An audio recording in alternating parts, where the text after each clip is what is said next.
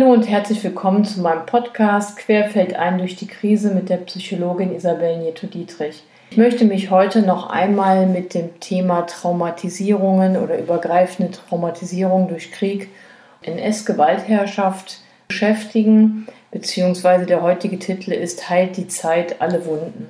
Ich habe mich dazu entschlossen, weil mich doch sehr viele Anfragen dazu erreichen zu dem Thema und weil auch der Podcast sehr viel gehört wird, also zu dem Thema emotionale Blockaden der Kriegsgeneration bzw. der Generation danach. Soll heißen, es ist eben so, dass dadurch, was die Kriegsgeneration erlebt hat, bzw.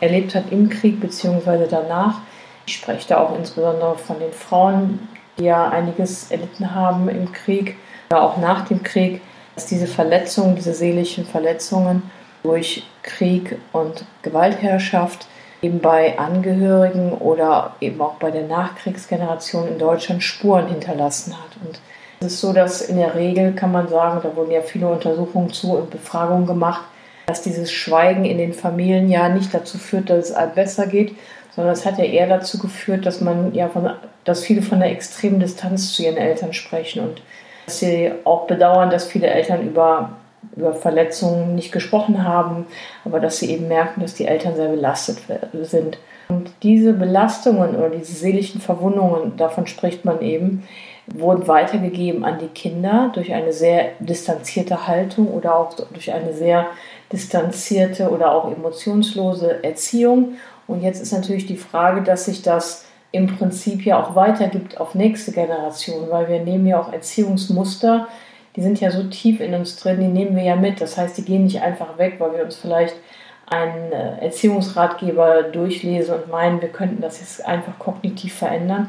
Es ist ja im emotionalen Bereich gerade so, dass man da ganz viel an Strukturen übernimmt. Und die Folgen sind eben dann im weiteren Verlauf von Generationen ganz viel Selbstzweifel. Und eigentlich ist es auch so, dass man sich flüchtet in das Rationale, um auch so innerpsychische Konflikte abzuwehren. Was ja ganz interessant ist, ohne dass ich es jetzt positiv bewerten möchte, das soll nicht falsch verstanden werden. Wir haben ja jetzt doch ein Erstarken nochmal der, der Rechten oder der AfD. Hier in Deutschland ist mal ganz, ganz, die anderen Länder in Europa lassen jetzt einfach mal außen vor, weil ich mich jetzt nur mit Deutschland beschäftige. Und man könnte einfach mal so die Überlegung aufstellen, was hat das, hat nichts Positives, aber es hat auf jeden Fall nochmal so den Hintergedanken, dass sich viele Menschen nochmal mit dem rechten Gedankengut beschäftigen, also all die, die nicht so denken und auch nochmal bewusster wird, was das eigentlich bedeutet oder was, ja, was da für ein Überbleibsel vielleicht noch an Gedankengut ist. Und man könnte auch noch die These aufstellen, dass die Kriegsgeneration ja nun langsam ausstirbt und dass es jetzt einfach an der Zeit ist, auch diese Themen sich anzugucken und zu, zu, zu aufzuarbeiten, zu besprechen, damit sie nicht immer weitergetragen werden. Deswegen sage ich, behaupte ich, dass die Zeit nicht alle Wunden heilt, sondern dass vieles einfach weitergetragen wird über Generationen und dass diese Traumatisierung, sage ich mal, heute bei der Generation der 16, 17, 18-Jährigen eben auch noch vorhanden sein kann, dass diese seelischen Verletzungen immer weitergegeben werden. Und das zeigt sich eben in Distanz oder ja, emotionaler Distanz. So dass mich da wirklich ja, viele Menschen zu ansprechen, teilweise auch im privaten Bereich immer wieder darüber sprechen, wie sie darunter leiden, dass die Mutter, dass sie merken, dass die Mutter da irgendwie ein Geheimnis hat oder die Oma und dass die da nicht drüber sprechen können und wenn sie angesprochen werden, auch gar nicht wissen, was, was damit gemeint ist und mit diesem emotionalen Bereich überhaupt nichts anfangen können. Das ist damit gemeint, genau.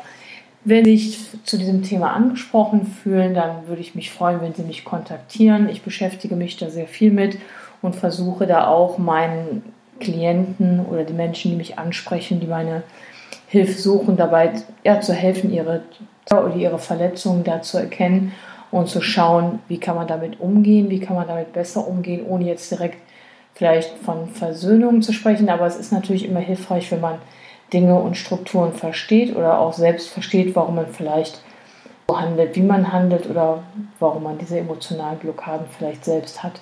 Das betrifft ja Männer wie Frauen gleichermaßen, wobei man sagen muss, da natürlich, das ist ja auch bekannt, Frauen eher sich Unterstützung gerade im psychologischen Bereich suchen. Aber ich merke das also auf jeden Fall in den letzten fünf, sechs Jahren, dass immer mehr Männer ansprechen oder auch meine zum Suchen aller Altersklassen, muss man sagen, Druck doch enorm wächst und irgendwie so ein, ja, so ein Druck ist, das klären zu wollen, bevor die Eltern versterben. Das Thema ist ganz spannend und auch, es macht eigentlich auch ein bisschen Freude, das zu betrachten, wenn man, wenn man es angehen kann und einiges verstanden hat. In diesem Sinne bedanke ich mich fürs Zuhören und für Ihr Interesse und verbleibe mit herzlichen Grüßen Ihre Psychologin Isabel Nieto-Dietrich.